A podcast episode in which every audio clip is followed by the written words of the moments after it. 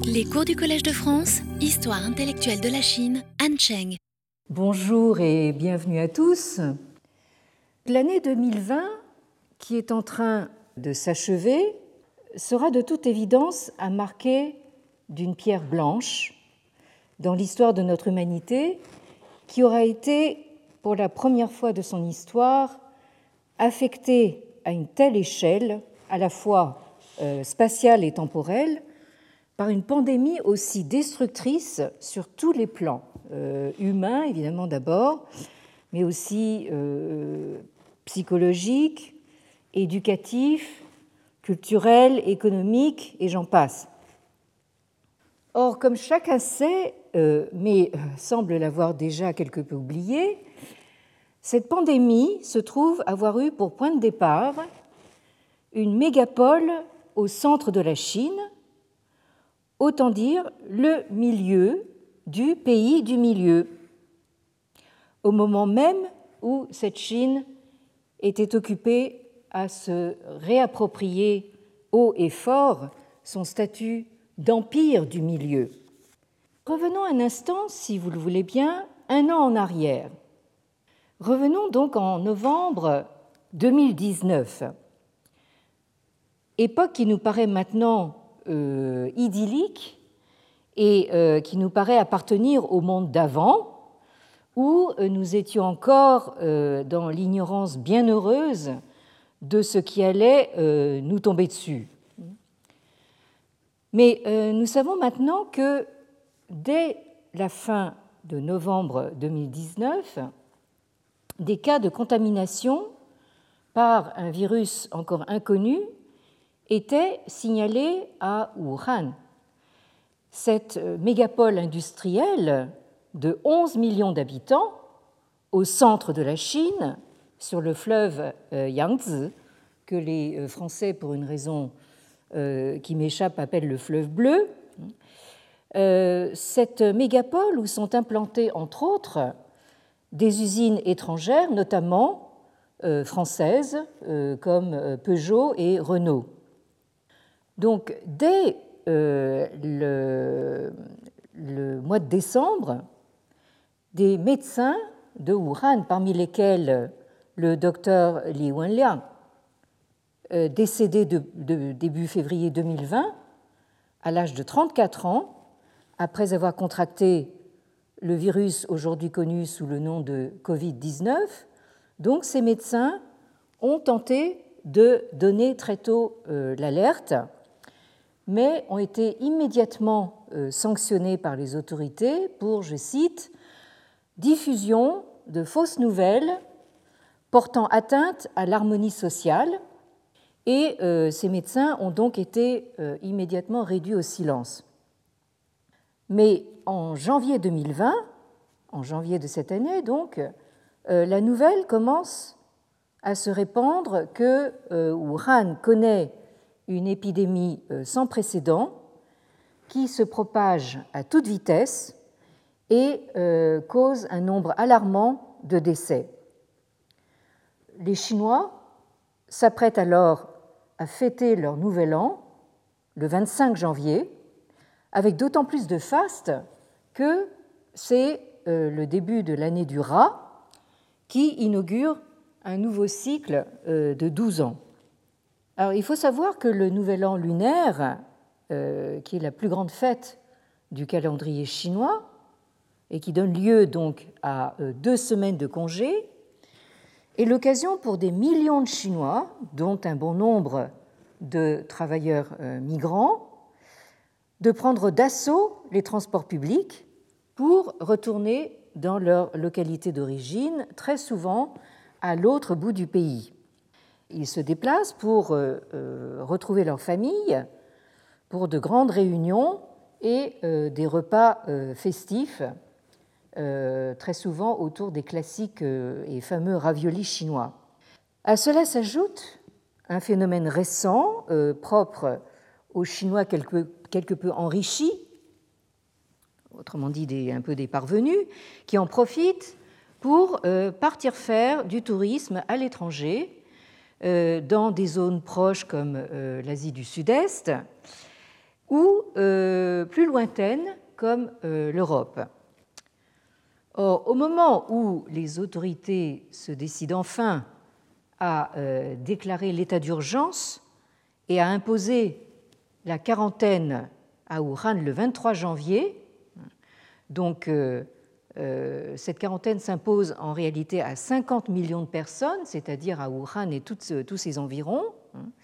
Euh, donc euh, on mesure bien sûr l'aspect spectaculaire d'une telle, mesure et, et, le caractère aussi sans précédent d'une telle mesure, puisque 50 millions de personnes, ça équivaut quasiment à la population française.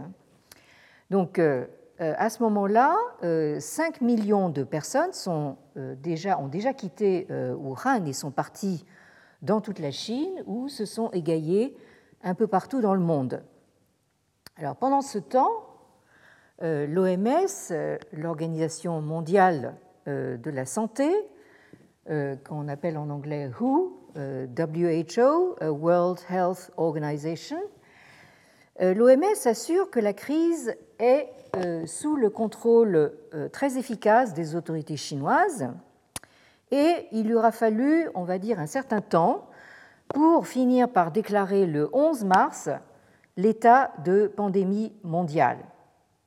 Alors, vous avez un témoignage de l'intérieur euh, sous la forme d'un journal tenu au quotidien par une écrivaine de Wuhan qui s'appelle Fang et qui a été euh, publié tout récemment en traduction française euh, aux éditions euh, Stock.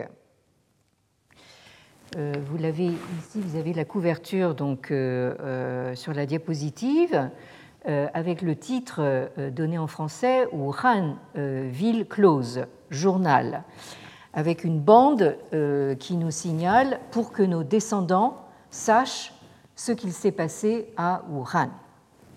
Alors, euh, je pense que euh, euh, ce serait une bonne chose de lire quelques paragraphes de la préface de l'auteur, Fang Fang, parce qu'elle raconte exactement quelles sont les circonstances justement de, ce, de la rédaction de ce journal. Elle dit ceci. Quand je me suis connectée à mon compte Weibo, alors Weibo, ça veut, dire littéralement euh, microblog, c'est un réseau social euh, comparable à Twitter avec euh, des publications limitées à 2000 caractères chinois pour pouvoir être lues de tous. Donc, quand je me suis connectée à mon compte Weibo pour écrire le premier texte de ce qui allait devenir ce journal, je n'avais absolument pas imaginé que je serais amené à en écrire 59 autres par la suite. Je ne m'attendais pas non plus à ce que des dizaines de millions de lecteurs attendent chaque soir mon nouveau texte avec impatience, veillant souvent jusqu'à minuit pour le lire dès sa publication. Euh, beaucoup de gens m'ont dit qu'ils ne pouvaient trouver le sommeil, l'esprit tranquille, qu'après avoir lu mon billet du jour j'avais encore moins imaginé que ces notes deviendraient un livre et que dans des délais si courts, ce livre pourrait paraître à l'étranger. Belle coïncidence, le jour où j'ai écrit le 60e texte de mon journal, le gouvernement a annoncé la date du déconfinement de Wuhan. Wuhan a été placé en quarantaine 76 jours au total. Le 8 avril, jour du déconfinement, nouvelle coïncidence, la version anglaise de Wuhan Ville Close était mise en prévente sur Internet. Tout cela s'est passé comme dans un rêve, comme si dans l'ombre, la main de Dieu œuvrait en silence. Le 20 janvier, l'épidémiologiste chinois Zhong Nanshan a révélé au grand jour que le nouveau coronavirus de Wuhan était transmissible d'humain à humain et que 14 soignants avaient été contaminés. J'ai d'abord été stupéfiée, puis la colère m'a envahi. Ces informations étaient aux antipodes de ce qu'on nous avait dit et montré jusqu'alors. Les médias officiels n'avaient cessé de nous répéter que ce virus n'était pas transmissible d'humain à humain, que nous étions donc prémunis contre tout risque de contamination et que la situation était sous contrôle. Mais le bruit courait déjà qu'il s'agissait en fait d'un retour du SRAS. Donc euh, ici, euh, Fang Fang nous rappelle que cette euh, épidémie de Covid-19 n'est pas la première à partir de Chine, puisqu'il y a quelques années déjà, il y, avait eu cette épidémie du, du SRAS qui a fait des dégâts relativement plus limités. Le journal de Fang Fang n'a absolument rien de réquisitoire, euh, comme euh, vous pourrez euh, vous en rendre compte par vous-même si vous le lisez, et ce que je vous recommande fortement. Il constitue simplement le récit au jour le jour de la manière dont ce confinement brutal, massif et prolongé a été vécu et ressenti de l'intérieur par les habitants de Wuhan. Et il témoigne également des souffrances que ce confinement a engendrées, en particulier le fait de voir des êtres chers tomber malades et, euh, dans euh, pas mal de cas, euh, mourir sans pouvoir les secourir ni les accompagner. Mais la publication de ce texte, notamment à l'étranger, a provoqué des réactions extrêmement virulentes de la part d'internautes chinois qui ont inondé Fang Fang d'emails haineux en l'accusant de trahir la patrie. Comme quoi, en Chine, euh, on n'a même pas le droit de dire euh, tout simplement ce qui est. J'ai eu pour ma part l'occasion, au cours des deux mois où nous avons été à notre tour confinés en France, à partir de la mi-mars, de euh, signaler l'ironie suprême de la situation dans laquelle euh, je me trouvais personnellement, à savoir bloqué et confiné chez moi par euh, ce que le président américain Donald Trump affectait alors d'appeler le virus chinois, alors même que je m'apprêtais à me rendre en Chine pour porter la contradiction dans un colloque euh, consacré au thème de la Chine comme empire monde. Alors, euh, vous imaginez un peu que cette situation euh, d'ironie extrême, de crise et de, tension entre une Chine qui se veut ultramoderne, lancée à pleine vitesse dans la mondialisation, d'une part, et puis de l'autre, cette même Chine brusquement devenue euh, l'épicentre d'une épidémie, euh, d'une sorte de, peste noire d'un nouveau genre, euh, transformée en l'espace de quelques semaines en une pandémie à l'échelle mondiale, vous imaginez un peu que cette situation de crise a fait surgir un questionnement qui est venu par coïncidence se combiner avec la thématique choisie pour le colloque de rentrée du Collège de France de cette année, qui a pu se tenir in extremis en présence dans cet euh, amphithéâtre navarre, aussi rempli qu'il pouvait l'être il y a euh, moins d'un mois, euh, les 22 et 23 octobre dernier, quelques jours avant, l'annonce du reconfinement. Et ce colloque se trouvait être consacré aux civilisations au pluriel. Alors ce colloque, vous en trouverez l'enregistrement sur le site web du, collège, euh, avait choisi pour euh, thème les civilisations car euh, il devait inaugurer le site du collège rénové de Cardinal Lemoine, rebaptisé Institut des civilisations. Alors inauguration qui n'a malheureusement pas pu se faire euh, du fait de la situation sanitaire et euh, du retard euh, pris par les travaux.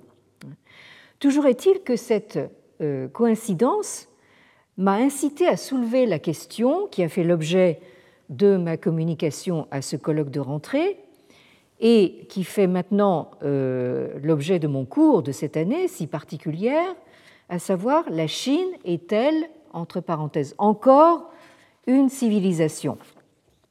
Alors, la formulation peut, euh, je, vous, l'admets, peut paraître un brin euh, provocatrice, mais euh, nous allons cette année nous employer à déplier la question, ce qui nous amènera, je l'espère en tout cas, à l'évidence que cette question n'est pas aussi choquante qu'il y paraît.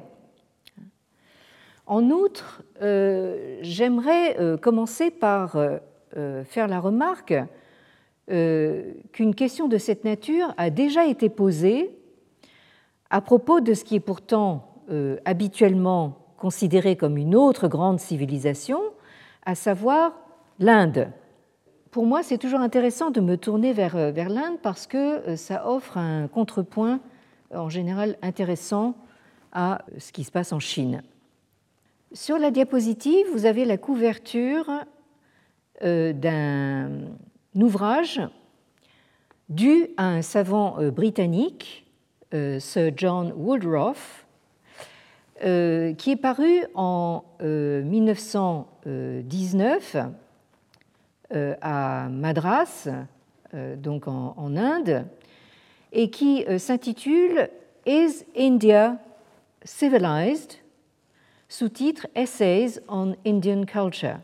Donc, euh, est-ce que l'Inde, l'Inde est-elle civilisée? Sous-titre Essai sur euh, la culture indienne. Alors, dans cet ouvrage, euh, Sir John Woodruff, qui était un spécialiste de philosophie tantrique, soulevait cette question de manière rhétorique pour répondre aux accusations d'un de ses euh, compatriotes, euh, William Archer, qui, un an auparavant, avait euh, publié un pamphlet intitulé India and the Future, l'Inde et l'avenir, le, futur, où M.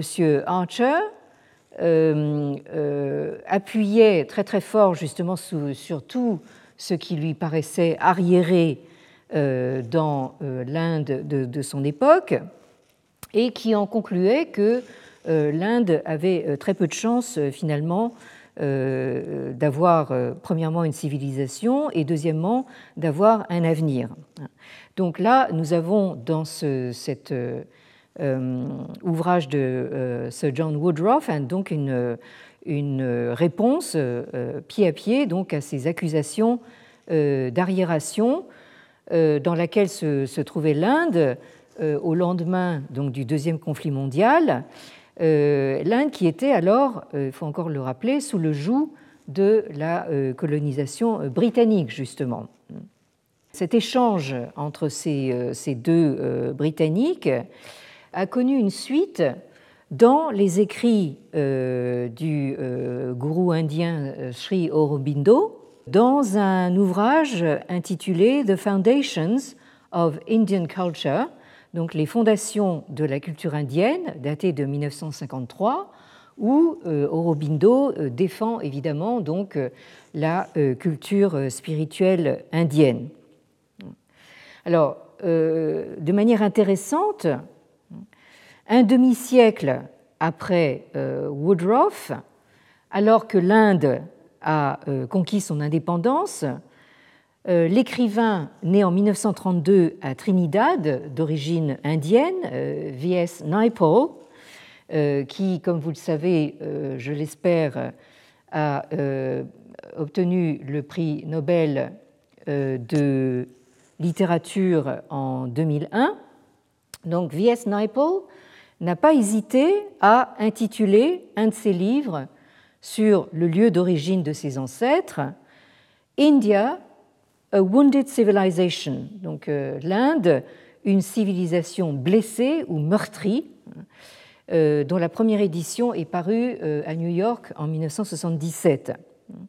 Donc là, dans cet ouvrage, Naipaul bien sûr qui n'est pas, pas, né et n'a pas grandi en, Inde, mais qui a néanmoins justement un, regard, comment dire, d'empathie pour, pour l'Inde, pose un diagnostic tout de même assez sombre justement sur ce statut civilisationnel de l'Inde. Donc là, vous voyez que cette question de savoir si l'Inde est une civilisation donc, a été posée très tôt, mais l'Inde elle-même a fait mieux puisqu'elle a poussé le sens de l'auto-questionnement et de l'autodérision même jusqu'à se poser la question à elle-même.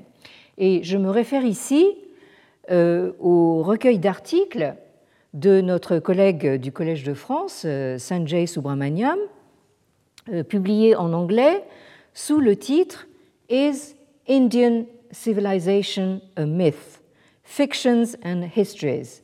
Donc la civilisation indienne est-elle un mythe, euh, fiction et histoire donc, qui est paru en Inde à Raniket aux éditions Permanent Black en 2013.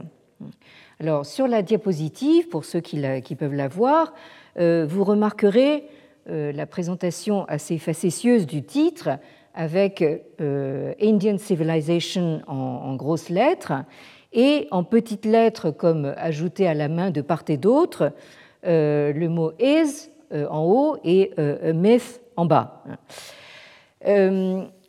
donc, je me suis un petit peu amusée à euh, rechercher, euh, faire une, recherche euh, à tout hasard sur Internet en entrant donc les mots civilisation indienne ou Indian Civilization et j'ai eu la surprise de tomber sur un certain nombre d'articles euh, de billets d'humeur, euh, de blogs, euh, qui tous remettent en question justement cette notion de civilisation indienne. Par exemple, dans un, article paru dans le journal indien The Hindu, vous avez cet article donc intitulé Puncturing Myths About India, c'est-à-dire dégonfler les mythes sur l'Inde. Dans India Today, vous avez euh, carrément la question Is India civilized? Hein, qui reprend justement la question de ce John Woodruff, mais en la prenant euh, au sérieux. Euh, dans The New Indian Express, vous avez Defining Indian Civilization. Euh, où euh, la première phrase, hein, c'est un article qui euh, essaye de définir ce que c'est que la civilisation indienne, et dans la première phrase qui dit ceci, In the world of South Asian studies, highly inflected with ideology and long-term political strategies, the word civilization is rather out of date. Donc, dans le monde des études d'Asie du Sud, c'est-à-dire le monde indien essentiellement, qui sont éminemment sous l'influence de l'idéologie et des stratégies politiques à long terme, le mot civilisation est plutôt daté. Euh, et même, en fait, euh, il est, euh, il est complètement, complètement enfin, hors d'usage. je continue dans, par exemple, The Times of India, qui est, qui est un, très grand journal indien. vous avez aussi ce titre How civilized are we? C'est-à-dire dans, dans, dans, quelle mesure sommes-nous civilisés? de nouveau dans le journal de Hindu, When will my country become civilized?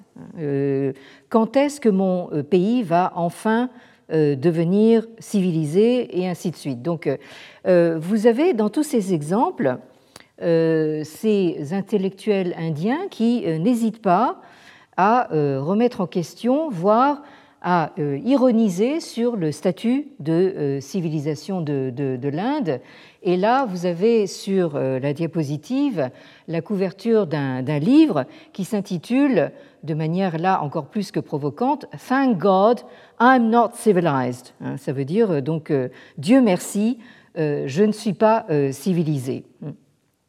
Alors le, contraste, évidemment, est assez frappant hein, avec le caractère pompeux et euh, prétentieux de ce livre, dont vous avez la couverture euh, à l'image, euh, qui, je résume le, titre, qui, s'intitule donc China Condensed, donc la, Chine condensée en 5000 Years of History and Culture, 5000 hein, ans d'histoire et de culture de la Chine, avec en couverture donc le buste de Mao dans sa posture de grand timonier le bras levé vers l'avenir. Donc euh, tout un programme euh, résumé sur cette, sur cette couverture. alors le parallèle avec l'Inde est éclairant en ce que les deux géants de l'Asie, comme on aime appeler l'Inde et la Chine, sont considérés comme, de manière routinière, comme des civilisations plurimillénaires autant que comme des États modernes qui euh, se comparent avantageusement euh, aux civilisations beaucoup plus récentes que sont l'Europe et, euh, a fortiori, l'Amérique du Nord.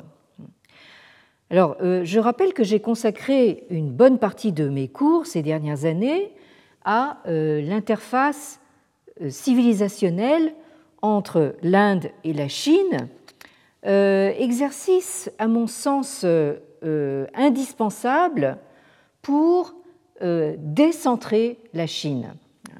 je pense que ceux qui ont suivi mes cours jusqu'ici ont compris que cet effort de décentrer la Chine est non seulement évidemment un de mes dadas, euh, mais pourquoi c'est un de mes dadas? C'est parce que euh, ça me paraît euh, important justement pour l'avenir de la Chine si elle en a un.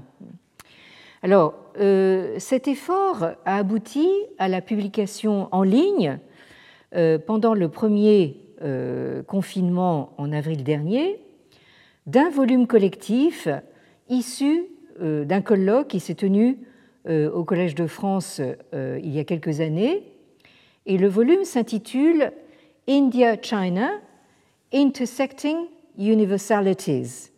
Donc euh, Inde-Chine, universalité euh, croisée. Et euh, ce volume, dont vous avez la couverture à l'image, est le premier d'une nouvelle collection des éditions électroniques du Collège de France et euh, cette collection s'intitule euh, Myriade d'Asie, tout ça au pluriel. Euh, et ce volume est donc, comme toutes ces éditions électroniques du Collège de France, consultable et téléchargeable librement et gratuitement donc sur le site du, collège. Alors, je résume un petit peu le, propos de, ce volume qui évidemment peut paraître un petit peu paradoxal, émanant d'une chaire d'histoire intellectuelle de, la Chine. Euh, on va me demander, mais euh, euh, pourquoi justement cet intérêt pour, pour l'Inde C'est précisément pour commencer effectivement à amener la Chine à cesser de se considérer comme une entité autosuffisante et auto euh, euh, renfermée sur elle-même hein, et de la replacer dans un contexte régional où euh, on, s'aperçoit très rapidement qu'elle est en relation constante avec ses voisins, dont les plus influents sont bien sûr le Japon d'un côté, l'Inde de l'autre et au sud l'Asie du Sud-Est. Alors, ce qui euh, rend cette relation euh, entre l'Inde et la Chine, entre ces universalités croisées, euh, si intéressante, c'est que on peut en réalité difficilement imaginer deux mondes civilisationnels aussi radicalement différents l'un de l'autre et qui ont pourtant réussi à entrer en contact et interagir pendant de nombreux siècles de manière productive.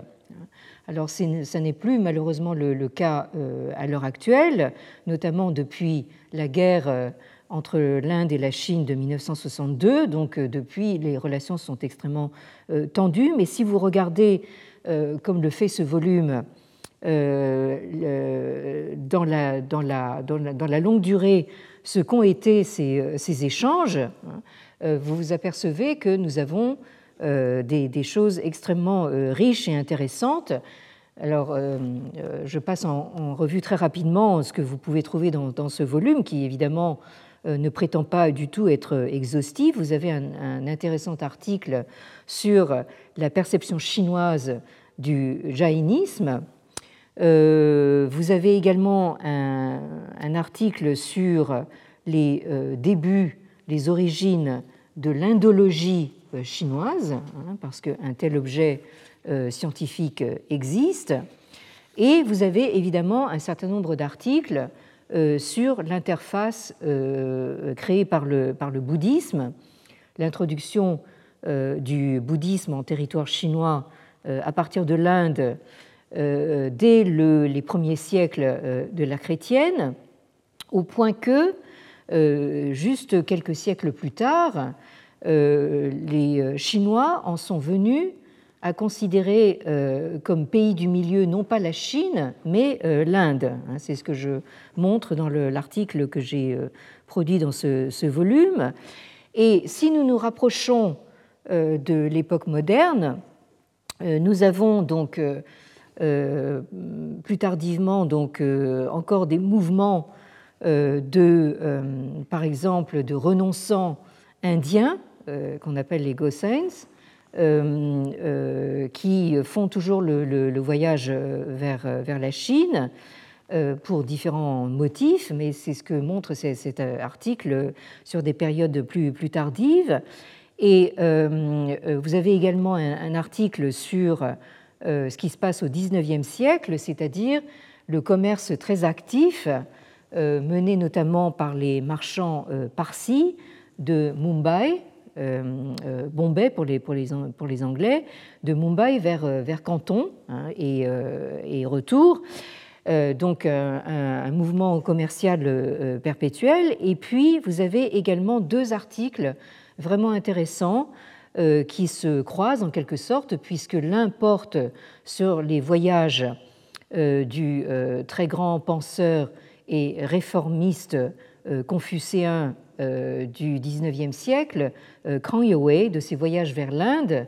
Et euh, à l'inverse, vous avez un autre article qui porte sur les voyages du poète bengali et lui aussi prix Nobel de littérature indien Rabindranath Tagore, qui a voyagé plusieurs fois en Chine au début du XXe siècle.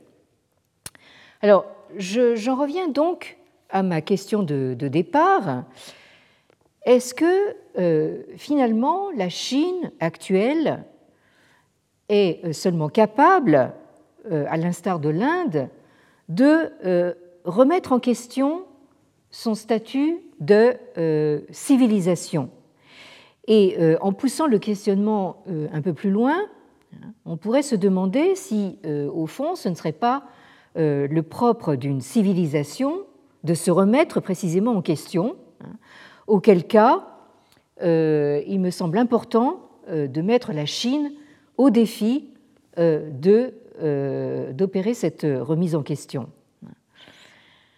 Alors pour en revenir à l'intitulé du, cours, hein, et pourquoi il peut paraître provoquant, hein, bien sûr il semble aller de soi que la Chine fait partie intégrante de la civilisation, d'autant plus qu'elle se projette elle-même comme une civilisation, et non seulement ça, comme une grande civilisation, voire euh, comme l'une des rares dans l'histoire de l'humanité qui est, je cite, perduré de manière continue pendant 5000 ans.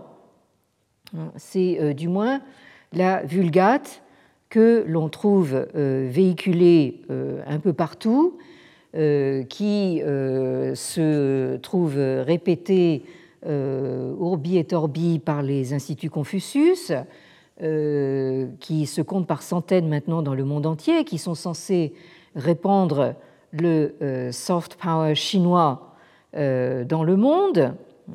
Alors, certains propagateurs occidentaux de cette vulgate poussent même le zèle jusqu'à écrire, et je cite ici le livre de M. Philippe Vallode, Les Maîtres de la Cité interdite, paru en 2007, où M. Vallode euh, dit euh, ceci en introduction La Chine a plus de 7000 ans. Donc euh, M. Vallode semble faire du, zèle. La Chine se contenterait de 5000 ans, mais lui pousse jusqu'à 7000 ans. si on la fait naître à la période néolithique, 5000 si l'on parle de civilisation, à partir de la première dynastie antérieure au Shang, au troisième millénaire avant Jésus-Christ. La plus ancienne trace de civilisation trouvée en Chine date de l'an 2200 avant Jésus-Christ. Alors là, je ne sais pas où M. Vallode euh, a trouvé cette date, parce que nous verrons que euh, même les euh, chercheurs chinois ne la poussent pas aussi loin. Au cours du troisième millénaire, je continue la situation, au cours du troisième millénaire, elle franchit donc, la Chine franchit donc une étape décisive. À l'époque où les principautés égyptiennes commencent à s'unir autour de rois mythiques comme Narmer pour dompter les caprices du Nil, et tandis que sont érigés les ziggourats en Mésopotamie, les progrès de la métallurgie projettent la Chine du fleuve jaune dans l'âge des découvertes technologiques. Alors, ce qui est intéressant dans cette vulgate, c'est qu'elle se montre bien consciente de l'enjeu qui est au cœur de cette surenchère euh, de millénaires. Il s'agit en effet euh, bien de tirer au maximum sur la corde euh, pour faire remonter la civilisation chinoise aussi haut dans l'Antiquité que les civilisations égyptiennes et mésopotamiennes.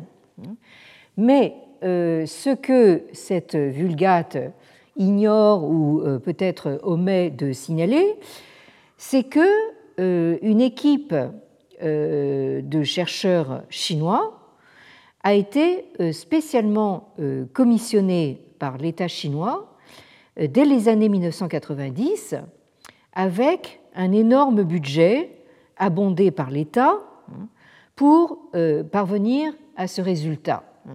Alors, euh, je ne suis pas euh, moi-même archéologue, mais euh, je sais par mes collègues et amis archéologues que, évidemment, si l'État français décidait de financer très, richement donc, des travaux d'archéologie, il serait véritablement aux anges.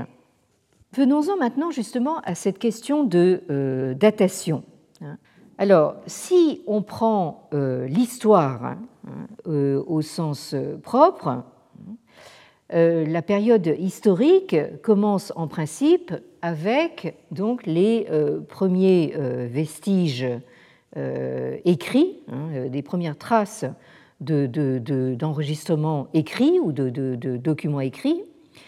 Et dans le, cas de la Chine, les premiers documents euh, écrits euh, déchiffrables euh, datent au mieux donc de la dynastie Shang, hein, c'est-à-dire environ il y a 3000 ou 3500 ans. Donc pas 5000, hein, on, est, quand même assez loin du compte. Hein. Alors, ces documents écrits se présentent sous la forme euh, de ce qu'on a appelé en chinois les tiaguwen, hein, c'est-à-dire donc euh, l'écriture sur euh, les carapaces de tortues et sur les os de d'ovidés ou de bovidés, qui sont des inscriptions oraculaires. Et donc, il semblerait que cette forme d'écriture que vous voyez à l'image sur un, fragment de, d'os hein, soit donc l'ancêtre hein, de l'écriture euh, chinoise moderne. Hein, ça, c'est euh, un, fait qui n'est qui plus tellement controversé. Hein. Mais en revanche, hein, nous sommes encore euh, assez loin du compte des 5000 ans d'histoire continue. Il nous manque encore 2000 ans, si j'ose dire.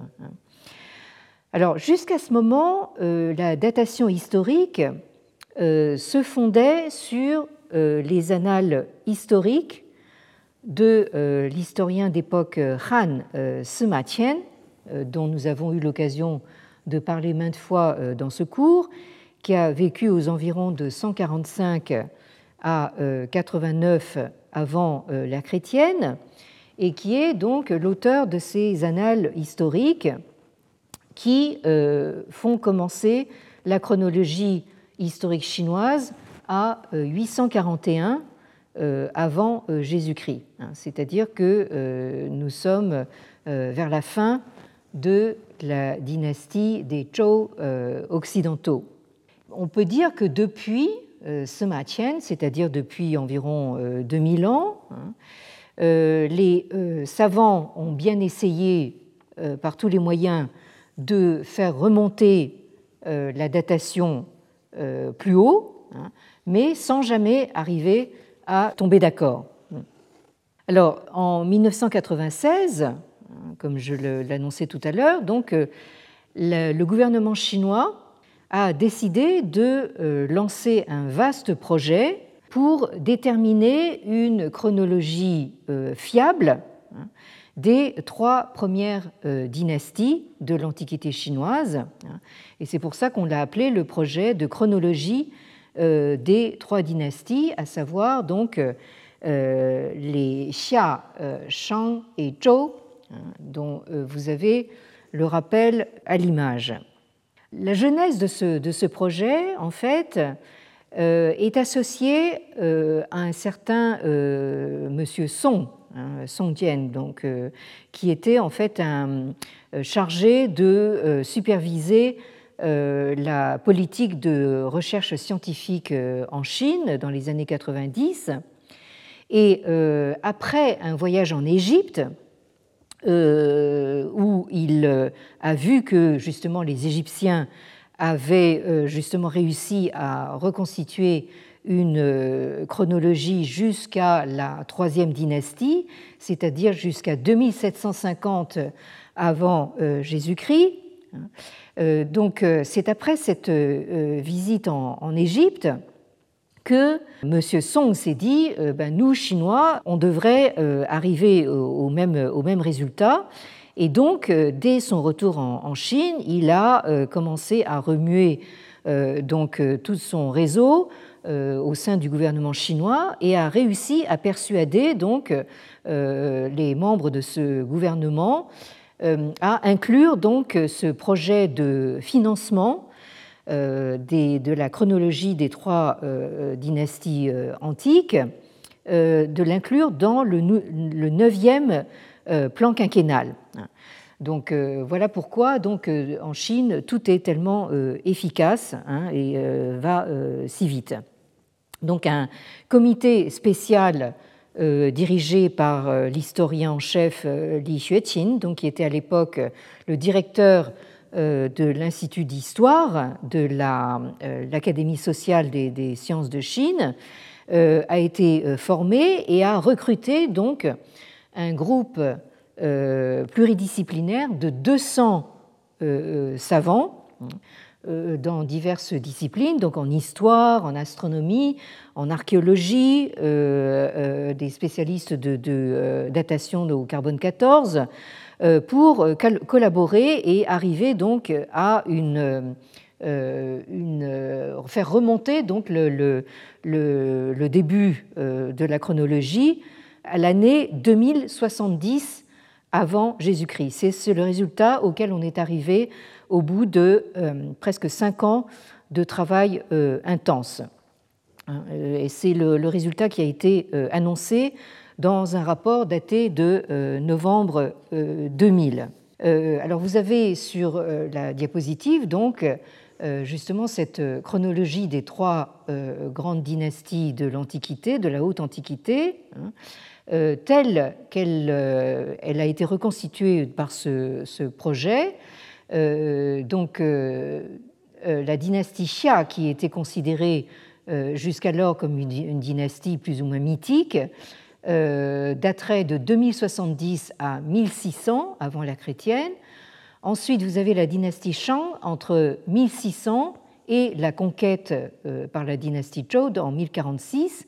Et ensuite, euh, à partir de 1046 jusqu'au IIIe siècle avant la chrétienne, donc la dynastie euh, Zhou. Alors, euh, plus récemment, en 2001, le gouvernement chinois a lancé une suite à ce projet de chronologie des trois dynasties qu'il a intitulé le projet d'exploration des origines de la civilisation chinoise.